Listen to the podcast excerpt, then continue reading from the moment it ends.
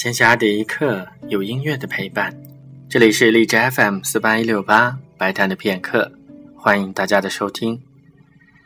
拜小学的语文课本所赐，贝多芬的作品在中国知名度最高的，除了第九交响曲和命运交响曲，然后就能排到月光奏鸣曲了。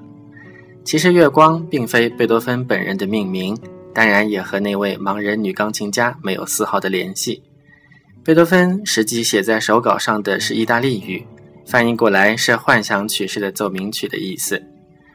月光这个名字是一八三二年由德国音乐评论家、诗人里尔施塔布，他把第一乐章的效果和卢塞恩湖面上的月光联系在了一起。